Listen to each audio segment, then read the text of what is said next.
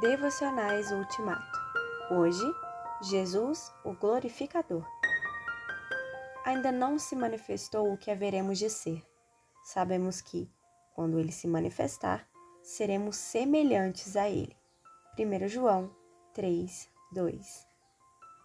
Talvez ainda não tenhamos consciência do fato ou não acreditemos, mas é pura verdade. Jesus transformará nosso corpo atual para ser igual ao seu próprio corpo glorioso. Ele fará isso em sua volta, pela eficácia do poder que ele tem de até subordinar a si todas as coisas. Filipenses 3, 20 e 21. É uma questão de palavra. Não podemos nos deixar influenciar pela cultura secular em que vivemos. Não podemos desperdiçar essa esperança maravilhosa.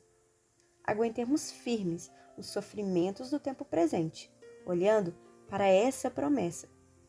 Não é promessa de homem, é promessa de Deus.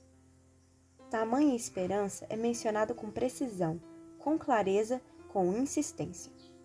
Na Epístola aos Romanos, Paulo diz que os que de Deus antemão conheceu, também os predestinou para serem conformes à imagem de seu Filho. Romanos 8, 29.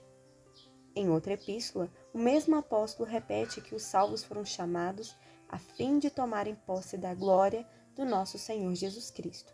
2 Tessalonicenses 2:14. Os apóstolos tinham essa certeza. Sabemos que, quando ele se manifestar, seremos semelhantes a ele. 1 João 3, 2. Não vou desprezar nem ridicularizar a esperança de um corpo novo igual ao dele.